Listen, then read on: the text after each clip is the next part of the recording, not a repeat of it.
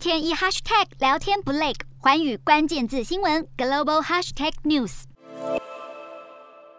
虚弱地躺在担架上，同袍合力把人抬下车。这名俄罗斯指挥官疑似因为带领的部队过半被歼灭或受伤而遭到崩溃的自家士兵开坦克碾过泄愤，最后伤重不治。这项消息也获得西方官员背书。乌克兰总统泽伦斯基宣称，俄军至今已经有超过一万六千名士兵阵亡，和俄国自行公布的一千三百多人战死沙场有很大落差。